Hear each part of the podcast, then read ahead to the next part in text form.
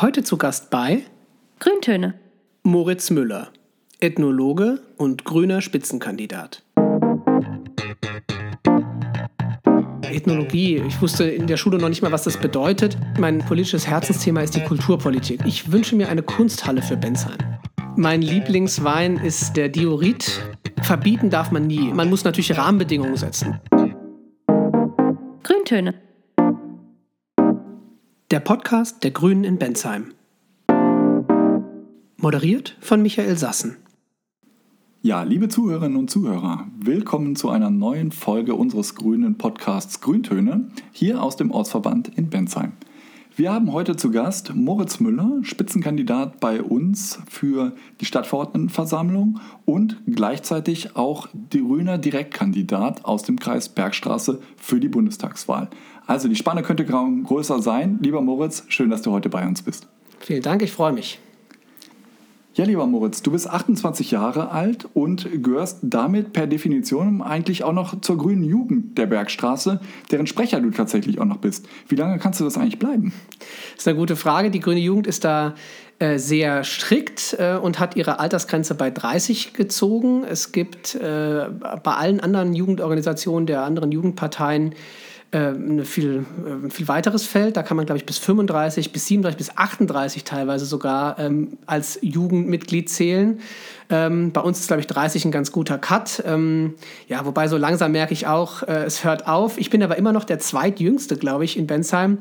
Ähm, das zeigt, wir haben ein Problem mit jungen Leuten, also mit zu wenig jungen Leuten. Ähm, ja, und der Bergstraße bin ich deswegen verbunden, weil ich sie ja auch damals mitgegründet habe oder wieder gegründet habe, 2017 ähm, äh, vor der letzten Bundestagswahl. Und äh, ja, sehe das jetzt so als mein letztes Amtsjahr. Und dann müssen die junge, muss die junge Generation das übernehmen. Ja, junge Generation ist ein gutes Stichwort. Du sagtest ja schon, andere Parteien haben da noch viel größere Probleme, Leute nachrücken zu lassen oder wirklich frische ähm, Eigengewächse heranzuziehen. Die Grünen haben nicht ganz so das große Problem, aber trotzdem merkt man es bei uns natürlich auch.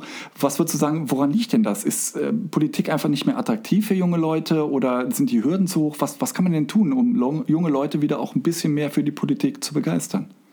Ja, also wenn ich auch mal in meine eigene Vergangenheit zurückschaue, bei mir hing das äh, sehr stark auch an der Sozialisation in der Schule und über die Schülervertretung, äh, die quasi mein Einstieg in die, in die Kommunalpolitik war und auch mein erster Bezug war. Ähm, und da sind, glaube ich, schon die ersten Probleme zu erkennen. Denn äh, wenn in der Schule demokratische Selbstverwaltung nicht richtig gelebt werden kann, ähm, weil sie vielleicht äh, eingeengt wird durch die Schulverwaltung, weil sie äh, in der Last der, der täglichen, des täglichen Unterrichts quasi untergeht oder nur eine Nebenrolle spielt, dann kann sich daraus auch nichts entwickeln. Ich bin fest davon überzeugt, dass ja, demokratische Bildung äh, gelernt werden muss, beziehungsweise demokratische Prozesse gelernt werden müssen. Und die fangen eben nun mal in unseren Bildungseinrichtungen an. Und äh, wenn ich mal gucke, bei uns damals, als ich da in der SV war, da gab es regelmäßige Runden der Bensheimer Schulsprecherinnen und Schulsprecher, auch mit der Stadtverwaltung, die so ziemlich kurz nach meinem Ausscheiden aus der Schule aufgehört haben. Und das lag unter anderem an G8, da bin ich auch überzeugt von, also von der, von der Steigerung der, der, der Zeit, die Schülerinnen und Schüler in der Schule verbracht haben. Äh, liegt aber sicherlich auch an so einem Generationenwandel. Also die neuen Medien haben da viel zu beigetragen, äh, dass sich ein Teil der Debatte im Netz abspielt. Das ist ja gar nicht schlecht. Ich würde auch nicht sagen, dass junge Menschen überhaupt nicht mehr politisch sind. Ganz im Gegenteil, sie sind viel politischer. Das zeigen Dinge wie Fridays for Future äh, und die Klimabewegung. Aber sie sind eben anders politisch und da passt eben die alte Partei mit ihrem, mit ihrem klassischen Konstrukt eben nicht mehr so rein, weil sie einfach nicht die Lebensrealität der Menschen äh, beantwortet. Ja? Ähm, Sitzungen, die abends stattfinden, die spätabends stattfinden, die für junge Leute unattraktiv sind, ähm, äh, die sich langes Gerede anhören müssen, die sind eben, ja, äh, unterm Strich nicht attraktiv. Und deswegen ist sicherlich zwei der Gründe, warum junge Menschen sich nicht in dieses Parteienkonstrukt einfinden wollen. Jetzt hast du dein politisches Handwerk ja schon relativ früh gelernt. Du bist äh, mit 18 Mitglied der Grünen geworden und sitzt seit ja, über neun Jahren jetzt schon in der Stadtverordnetenversammlung hier bei uns in Bensheim. Ähm, hast also hohes kommunalpolitisches Engagement schon gezeigt. Deine Schwerpunktthemen sind so ein bisschen Sozial-, Jugend-, Kulturpolitik. Ähm, und wenn man jetzt mal so die aktuellen Ereignisse sich anschaut, rund ums Weiherhausstadion, wenn man sich anschaut, dass Jugendliche hierhin kommen, um sich mit Dachlatten äh, zu begrüßen und am Ende dann irgendwie drei Autos anzünden. Würdest du sagen, das, das hat schon auch ein bisschen was damit zu tun? Ja, definitiv. Also die aktuelle akute Situation, die wir jetzt haben am Weiherhaus, die ist sicherlich auch damit zu begründen, dass Corona jetzt wie so ein Brennglas wirkt und das alles befeuert, ähm, was in den letzten Jahren hier vielleicht nicht ganz ideal gelaufen ist. Bensheim ist eine Stadt, natürlich die im, im, Verhältnis zu den umliegenden Gemeinden sehr groß ist. Hier sind sehr viele junge Menschen, hier sind auch äh, junge Menschen auch außerhalb der Schule noch, als Studierende, die hier oder als Auszubildende, die hier leben und auch sich natürlich in der Freizeit aufhalten. Aber Bensheim ist vor allem Stadt der Schulen und hat deswegen natürlich auch eine besondere Verantwortung, Angebote für junge Menschen zu schaffen. Und auch wenn es uns in den letzten Jahren gelungen ist, beispielsweise wieder ein Kino hier zu etablieren, was ja sehr wichtig ist für die Freizeitgestaltung und, und tolle Sportanlagen auszubauen und zu erweitern, ist äh, an anderer Stelle wenig erreicht worden. Ähm, auch wenn wir Grüne da immer den Finger in die Wunde gelegt haben, auch mit vielen Anträgen und mit Initiativen, äh, sind wir am Ende nicht durchgedrungen bei unseren äh, äh politischen Partnern und äh, haben deswegen den Bereich der Jugendsozialarbeit und der, auch der aufsuchenden Sozialarbeit äh, tatsächlich vernachlässigt. Und äh, das merkt man jetzt, das sind quasi die, die Rechnungen, die der letzten Jahre nicht bezahlt wurden. Und ähm, äh, Stichworte wie ein Jugendzentrum, die begleiten mich jetzt auch schon in meiner, in meiner ja, zehnjährigen kommunalpolitischen Erfahrung. Ich weiß noch, wenn ich mit alten Kollegen am Anfang geredet habe, ähm, als ich eingestiegen bin, die haben gesagt, ja, wir wollten schon vor 30 Jahren mal ein neues Jugendzentrum einrichten, selbstverwaltet und so. Ne? Ja, wir haben bis heute dahingehend keinen Schritt geschafft. Und die Argumente, wenn wir da einen Schritt vorangehen wollten, waren immer, naja, Lärmschutz, äh, äh, wir sind mitten in einem Wohngebiet, wir können da nichts realisieren, Brandschutz ist ein Problem. Also es gab immer irgendeine Ausrede, warum es am Ende nicht funktioniert hat. Und zwar so lange, dass wir jetzt an einem Punkt angelangt sind, wo wir sagen müssen, dass das Jugendzentrum als Konzept gar keine Antwort mehr auf die Probleme ist. Aber ich glaube schon, dass ähm, äh, ja, Einrichtungen der Jugendarbeit die zum einen Menschen äh, in dem Alter einen Raum geben, so sei es drinnen und auch draußen, ist ein wichtiger Aspekt, die aber auch Ansprechpartnerinnen äh, bieten, damit junge Menschen, wenn sie Probleme haben, und wir reden ja in dem Fall jetzt über Probleme, auch immer wissen, wohin sie gehen können und dort eben nicht nur angehört werden, sondern ihnen dort eben auch geholfen werden kann. Da geht natürlich auch viel von der Schule aus, das heißt, Sozialpädagoginnen müssen an, an Schulen angedockt sein, Ombudspersonen für bestimmte Diskriminierungsbereiche müssen an Schulen angedockt sein, aber sie müssen eben auch von der Kommune getragen werden, damit sie in der Freizeitgestaltung eben fortgeführt werden können. Und äh, wenn wir auf der einen Schule die Ganztagsschule als Konzept haben, die sich quasi immer weiter in den Alltag der jungen Menschen ausbreitet, dann muss auch die Stadt quasi die passenden zeitgemäßen Antworten finden für den Zeitraum danach. Und ähm, wenn wir jetzt sehen, dass sowas im Weiherhaus passiert, dann bringt es, glaube ich, nur sehr wenig zu sagen, wir verschließen uns da jetzt dieser Probleme ähm, und machen zu, auch wenn das vielleicht der erste ordnungspolitische richtige Schritt war. Ähm, das kann nicht die Lösung daraus sein. Also es muss eine Öffnung dieses Weiherhausstadions geben. Es muss aber auf der anderen Seite, und das ist viel wichtiger, konkrete Maßnahmen geben, um die Probleme, die da im Hintergrund stehen, abzustellen. Und es wäre nicht äh, eine Verlagerung äh, der Jugendlichen an eine andere Stelle, sondern einfach mal sich ernst dieses Problems anzunehmen, dass junge Menschen hier keinen Aufenthaltsort haben, an dem sie sich wirklich aufhalten dürfen, gern gesehen. Und da gehört einfach auch dazu, dass sie mal Krach machen können und dass sie mal, äh, wenn sie das dürfen, auch mal Alkohol konsumieren und, ähm, und rauchen und so. Und das sind natürlich alles Dinge, die vielleicht die Mehrheitsgesellschaft sich nicht gerne anschaut, aber wir waren alle mal jung beziehungsweise wir sind auch alle teilweise noch jung und ähm, das, wir sind Teil dieser Stadtgesellschaft und deswegen äh, braucht es diese Orte. Ja, das ist ja bei dir in der Personalie eigentlich ganz, ganz spannend zu sehen. Du sagtest gerade, wir waren alle mal jung. Ja? Ähm, du bist eigentlich noch jung, aber trotzdem auch schon ein alter Hase. Du hast schon sehr viel Erfahrung gesammelt und ähm, hast es äh, auch in der letzten Legislaturperiode zum stellvertretenden Stadtverordnetenvorsteher gebracht. Vielleicht für unsere Hörerinnen und Hörer mal ganz kurz, wie ist denn so die Struktur einer Stadtverordnetenversammlung? Wer ist denn da für was zuständig? Ja, das war eine ganz äh, eindrückliche Erfahrung. Ich war da frisch in die Fraktion äh, gewählt, ähm, auch auf einem der mittleren, hinteren Listenplätze und äh, war der Jüngste, war auch der jüngste Stadtverordnete und plötzlich hieß es, naja, übernimm du doch mal so eine dieser Hauptrepräsentativaufgaben. Da haben alle etablierten, vor allem die konservativen, langjährigen Stadtverordneten der, der großen Parteien, haben große Augen gemacht. Wie kann jemand in dem Alter eine Aufgabe übernehmen, die bei uns normalerweise die ältesten äh, Stadtverordneten übernehmen? Und ähm, das war eine Herausforderung, das war auch was ganz Neues, aber es war auch eine Chance für die Stadt, glaube ich, bei Ausstellungseröffnung dann mal plötzlich eben nicht den grauhaarigen alten weißen Mann zu sehen, sondern einen Schüler oder jemand, der ein frisch Abitur gemacht hatte. Ähm, die Stadtverordnetenversammlung hat ein, eine Vorsitzende äh, in Bensheim. Jetzt schon seit einigen Jahren ist es eine Frau. Ähm, die wird in der Regel von der größten Fraktion gestellt. ähm, die die Sitzung leitet, die auch ja, politisch neutral agiert, die also alle dran nimmt bei Redebeiträgen, die äh, die Rednerliste führt, die äh, Anträge annimmt und, und quasi die Tagesordnung erstellt. Und die hat zu, zur Erledigung ihrer Arbeit äh, Stellvertreterinnen und Stellvertreter. Und das war äh, einer dieser Stellvertreter war damals ich ähm, die also dann auch beispielsweise Aufgaben übernehmen wie die Eröffnung von Ausstellungen und äh, die Großworte bei irgendwelchen Vereinsfesten und so weiter, damit quasi die, das Parlament der Stadt, die Stadtverordnetenversammlung bei allen möglichen Events vertreten ist. Jetzt ist es in den letzten Monaten ja eh äh, obsolet, aber ähm, ja, diese Aufgabe ist eben wichtig, um Politik zu repräsentieren, eben draußen in der, in der Stadtgesellschaft. Jetzt möchtest du ja nicht nur Politik hier auf Bensheimer Ebene machen, das hast du ja eine ganze Weile auch erfolgreich gemacht, machst du aber auch weiter. Ne? Also nicht, dass ein falscher Eindruck entsteht. Äh, aber du hast auch gesagt, ich würde mal ganz gerne in den Bundestag und ähm, bist Bundestagsdirektkandidat. Wie wird man denn Bundestagsdirektkandidat? Ja, ähm, Bundestagsdirektkandidat heißt, ich bin äh, der Bewerber für die äh, Bundestagswahl am 26. September ähm, der, den man mit der Erststimme wählen kann. Es ist so, dass jede äh, Partei, die das möchte, einen oder eine Listenbewerberin äh, aufstellen kann, die dann quasi auf, der, auf dem Wahlzettel steht, die, wenn sie direkt gewählt ist, das heißt die Mehrheit der Stimmen bekommt, ähm, also man muss quasi der, der Platz 1 in dieser Rangfolge sein bei den Erststimmen, dann direkt in den äh, Bundestag einzieht als äh, ja, Vertreter des Wahlkreises, in unserem Fall 188 Bergstraße. Das heißt, ähm, man vertritt dann die Bürgerinnen und Bürger dieses Wahlkreises direkt in Berlin. Ähm, die eine Möglichkeit ist, wie gesagt, dass die Partei einen da aufstellt. Bei uns ist es so, dass man sich dann auf Kreisebene im Kreisverband ähm, bewerbt, wenn diese Position quasi abgestimmt wird. Ähm, das war bei den Grünen letztes Jahr im Juli schon der Fall, also wir waren relativ früh und dann wird man ja von der Kreismitgliederversammlung da gewählt und ist dann damit aufgestellt. Ähm, man kann das auch ohne Partei machen. Also es gibt auch Direktbewerberinnen, die brauchen dann Unterstützungsunterschriften und eine sogenannte Vertreterversammlung. Ähm, das kann man alles äh, auch quasi losgelöst machen. Mit der Partei hat man aber halt eine Unterstützung hinten dran.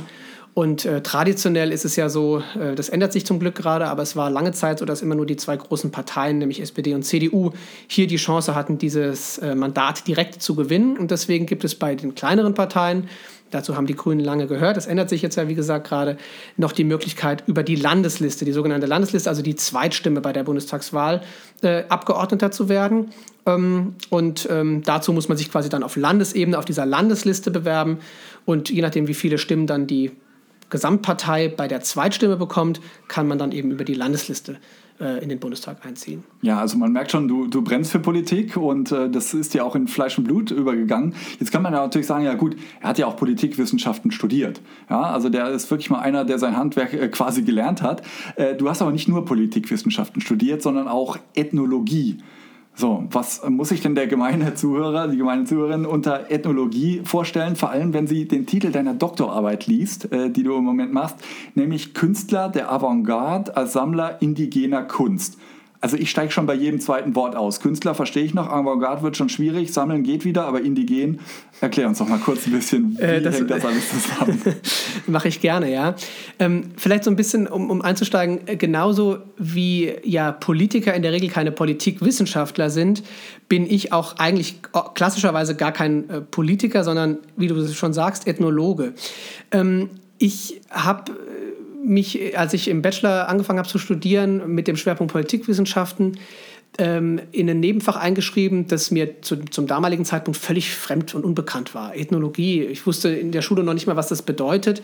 Das ist ähm, nichts anderes als Völkerkunde klassischerweise. Und ich war dann aber in der ersten Vorlesung schon so begeistert, dass für mich eigentlich ab dann schon klar war, äh, der Weg geht eher in diese Richtung. Das hat sich am Anfang sehr gut kombiniert äh, mit äh, Politikwissenschaften, insbesondere mit internationalen Beziehungen, weil sich Ethnologinnen klassischerweise mit ähm, ja, dem kulturell Fremden beschäftigen. Also ja, allen anderen Kulturen, die gewisserweise in der Definition sagt man so weit weg äh, sind, dass sie nicht mehr zu Europa zählen und klassischerweise mit indigenen Minderheiten. Das sind zum Beispiel die äh, Aborigines in Australien. Das ist eine indigene Gruppe, wobei auch die Aborigines nicht äh, richtig wäre, sondern es gibt ganz, ganz verschiedene äh, Tribes in, in Australien, zum Beispiel die Aranda, die will ich jetzt mal herausgreifen, die eine ethnische Gruppe bilden und ähm, Ethnologinnen befassen sich mit deren Leben Das ist alles vom politischen System, einer Gruppe äh, der Religion, einer Gruppe ähm, äh, den kulturellen Praktiken, Ritualen und so weiter, bis hin zum, zum sozialökonomischen äh, Alltag, Landwirtschaft und alles, was dazugehört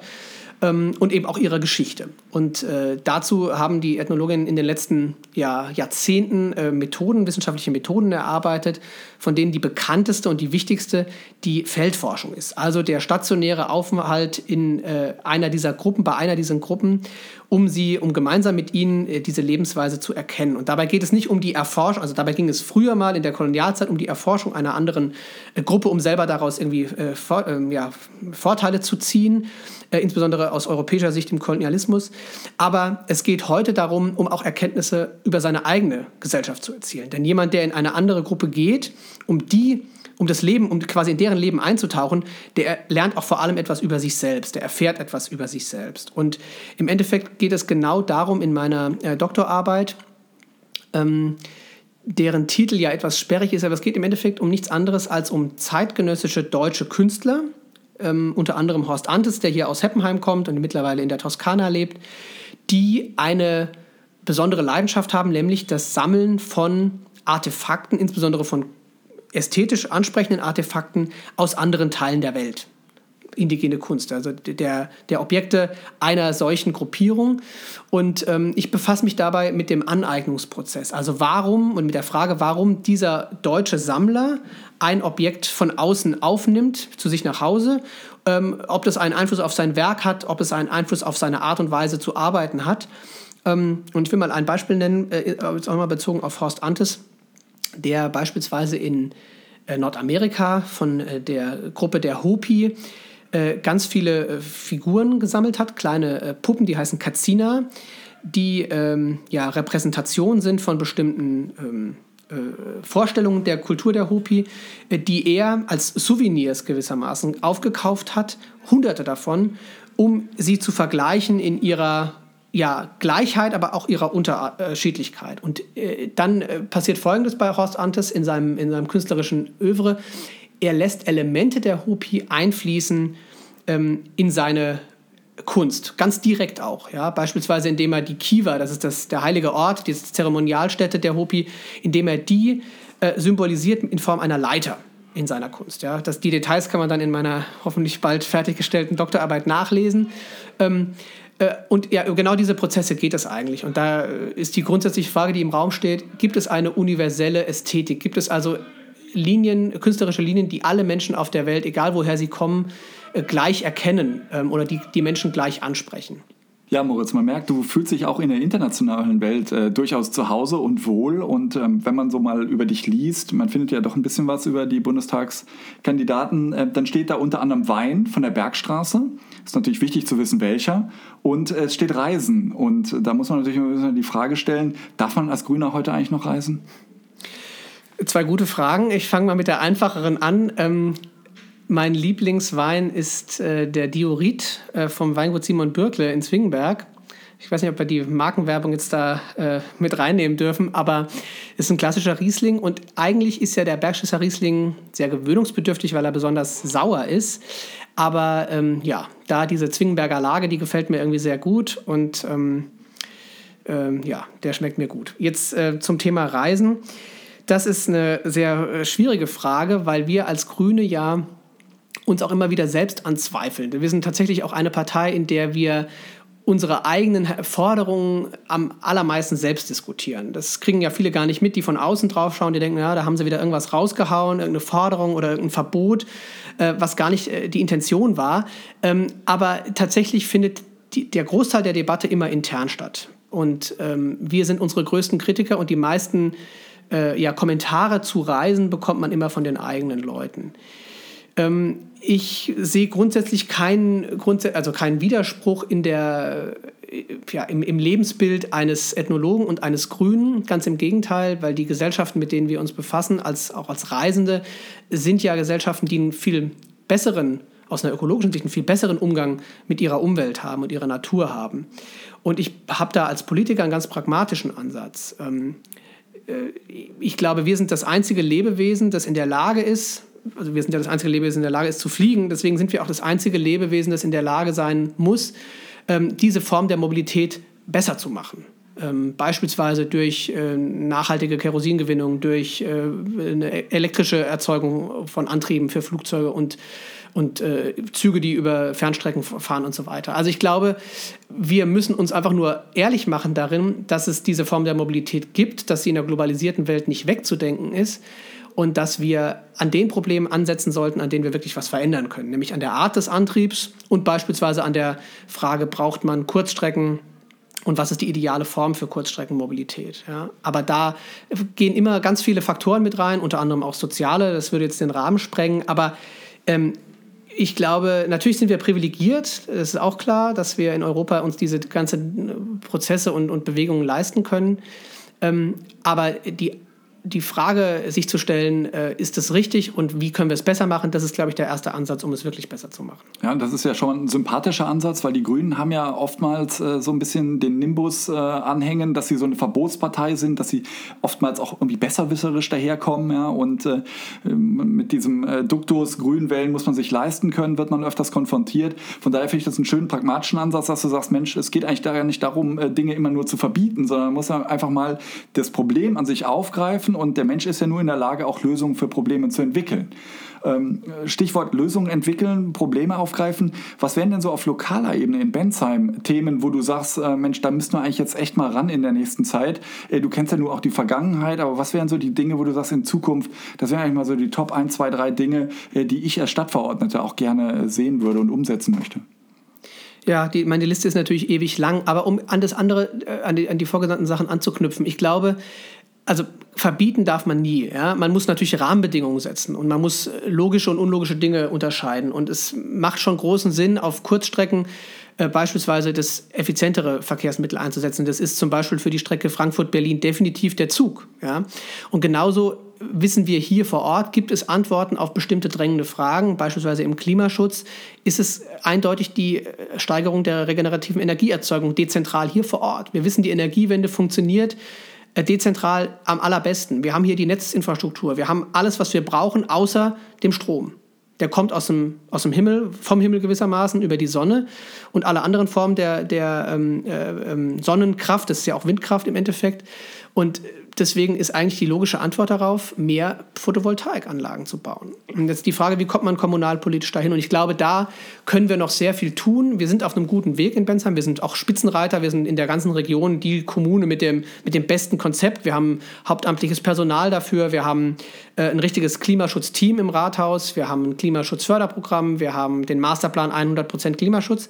Aber das sind im Endeffekt alles Erfolge auch der letzten Jahre. Und jetzt kommt es darauf an, die auszubauen und wirklich groß große Schritte zu machen. Ich sage da äh, immer gerne, äh, nicht kleckern, sondern klotzen. Wir brauchen, wenn wir die Wende wollen, und das äh, Thema Energie braucht die Wende, brauchen wir konkrete, konsequente Maßnahmen für den Klimaschutz. Ähm, da reicht es nicht zu sagen, 10.000 Euro an der Stelle und da mal eine Dach-PV auf, einem, auf einem, in, in einem Neubaugebiet, sondern wir brauchen wirklich flächendeckende regenerative Energieerzeugung, wenn wir äh, unsere äh, Emissionsziele bis 2030 oder sogar noch besser davor erreichen wollen. Also das wäre so ein ganz zentrales Anliegen, wirklich große Schritte zu gehen. Und ich glaube, wenn man da innovativ ist, dann ist man am Ende auch attraktiv für andere Bereiche. Also im Bereich äh, Unternehmensansiedlung, glaube ich, sind wir dann, haben wir ein Alleinstellungsmerkmal, wenn wir die erste Stadt sind hier in, in der ganzen Metropolregion, die klimaneutral ist. Da muss man manchmal mutig sein und sich trauen und auch in Investitionen gehen, die vielleicht im ersten Moment etwas äh, waghalsig sind, aber sonst kommt man da, glaube ich, nicht voran und hebt sich nicht aus der Masse ab. Ja, und ein weiterer Bereich, da haben wir vorhin schon so ein bisschen drüber gesprochen, der mir sehr wichtig ist, äh, ist die soziale Stadt. Also wir brauchen schon eine ausgewogen, ein ausgewogenes Gleichgewicht. Ähm, wir haben viele soziale Anbieter hier, die müssen in die Innenstadt, die müssen auch vernetzt werden, ähm, damit das, was da ist, noch besser auch bei den Leuten ankommt, die es brauchen. Und da ist die Gruppe Jugend einfach ja, lange vernachlässigt worden. Das ist vielleicht nicht die große Mehrheit, aber es ist eine, eine Zielgruppe, der wir uns annehmen müssen und für die wir Angebote schaffen müssen, insbesondere im sozialpädagogischen Bereich. Und ich glaube, ähm, da wollen wir auch direkt nach der Wahl äh, anfangen mit allen möglichen Mehrheiten und aller Kraft, die wir haben. Du hast eine spannende Sache gesagt. Äh, du sagtest nämlich, dass die Infrastruktur für diese äh, regenerative Stromgewinnung eigentlich schon da ist. Und ähm, ich erinnere mich, vor 20, 30 Jahren hat man noch gesagt, ein Ökostromanteil von über 5 Prozent würde definitiv zum Blackout führen in Deutschland und die Netze würden äh, unwiederbringlich kollabieren. Jetzt sind wir, glaube ich, bei einem Ökostromanteil bundesweit von über 50 Prozent schon angelangt. Also man sieht, auch da sind die Grünen oftmals schon Vorreiter von Themen, die jetzt dann langsam machbar wären. Ähm, von daher also kann ich das nur unterstützen und finde das natürlich toll, wenn wir da äh, junge Leute und nicht nur junge, sondern generell Leute haben, äh, die dieses Thema äh, voranbringen. Wenn du jetzt mal einen Wunsch äußern könntest für deine Stadt, egal wie realistisch oder unrealistisch der ist, was wäre das? Ja, ähm, ganz konkret, realistisch ist er wahrscheinlich für die nächsten Jahre nicht. Ähm, ich wünsche mir eine Kunsthalle für Bensheim. Ähm, das habe ich noch gar nicht erwähnt. Mein, mein eigentliches politisches Herzensthema ist die Kulturpolitik. Das ist auch der Bereich, in dem ich ähm, auf Landes- und Bundesebene bei den Grünen aktiv bin. Ähm, auch der Bereich, mit dem ich quasi bundespolitisch ähm, ja, punkten will. Und Bensheim ist eine, hat ganz viele kulturelle Leuchttürme äh, mit dem Musiktheater Rex, mit dem eigenen Parktheater, mit einem ganz, ganz herausragenden Museum. Und genau an diesem Museum setzt es auch an. Wir haben eine Kunstsammlung hier an der Bergstraße, die mit dem Kunstarchiv Bergstraße jetzt auch nach Bensheim gekommen ist, auch dank der Initiative unseres Museumsleiters. Und ich stelle mir vor, dass man das richtig ausbaut, dass man daraus einen weiteren Leuchtturm macht ähm, mit den, ja, den Schätzen, den kulturellen Schätzen von äh, Künstlerinnen und Künstlern der letzten Jahrhunderte, die hier an der Bergstraße und auch in Bensheim gelebt und gewirkt haben die vielleicht jetzt nicht so berühmte Namen haben wie Gerhard Richter oder wie äh, Horst Antes, den ich ja schon erwähnt habe, die aber auch Teil der Identität, der kulturellen Identität unserer Region, unserer Heimat ausmachen. Und da wäre eine, ja, eine moderne Kunsthalle für genau diese Schwerpunkte, glaube ich, eine ganz, ganz tolle Sache. Was man dafür braucht, ist sehr viel Geld, ähm, Mäzen vielleicht. Äh, Platz genug haben wir entweder am Marktplatz, da wo das kulturelle Zentrum der Stadt ja auch sein muss und das Herz auch schlagen muss, äh, oder an anderen Stellen genug Brachflächen sind da. Also das ist so eine Zukunftsvision, die ist völlig utopisch, ist mir auch klar, aber vielleicht lässt sie sich irgendwann realisieren. Ja, wo wir gerade bei Utopien sind, äh, zum Abschluss vielleicht einfach noch mal ein bisschen äh, in, in deine innere äh, Persönlichkeit reinschauen. Wenn du mal so einen Tag sein könntest, wer du möchtest, egal, Helmut Kohl, der Spider-Man, ja, Tom Cruise. Was wäre so eine Figur, die du mal gerne wärst oder eine Persönlichkeit und was würdest du an dem Tag machen?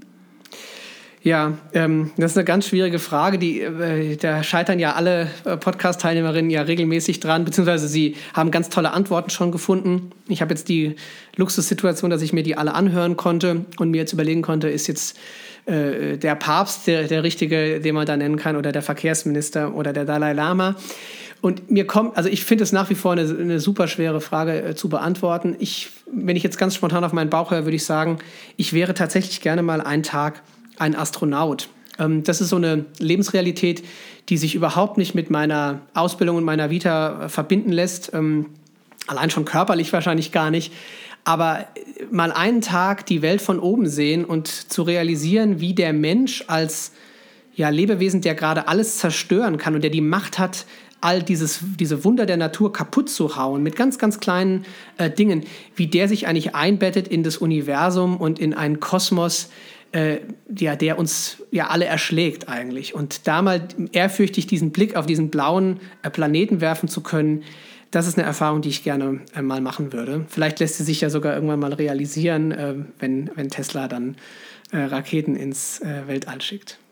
Ja, sehr schön. Mensch, das ist doch mal wirklich ein, ein globaler Blick, der äh, über den Globus im wahrsten Sinne des Wortes hinausgeht. Lieber Moritz, äh, vielen, vielen Dank, dass du uns hast ein bisschen reinschauen lassen, wie Bundespolitik funktioniert, wie Stadtpolitik funktioniert und äh, was man an grüne Ideen noch alles einbringen kann. Insofern freue ich mich sehr, wenn wir dich auch in der nächsten Stadtverordnetenversammlung sehen werden. So viel ist ja schon mal sicher und freue mich noch viel mehr, dass du unsere Gedanken hier mit unseren Hörerinnen und Hörern geteilt hast. Schön, dass du da warst. War mir eine Freude. Vielen Dank. Das war Grüntöne. Der Podcast der Grünen in Bensheim.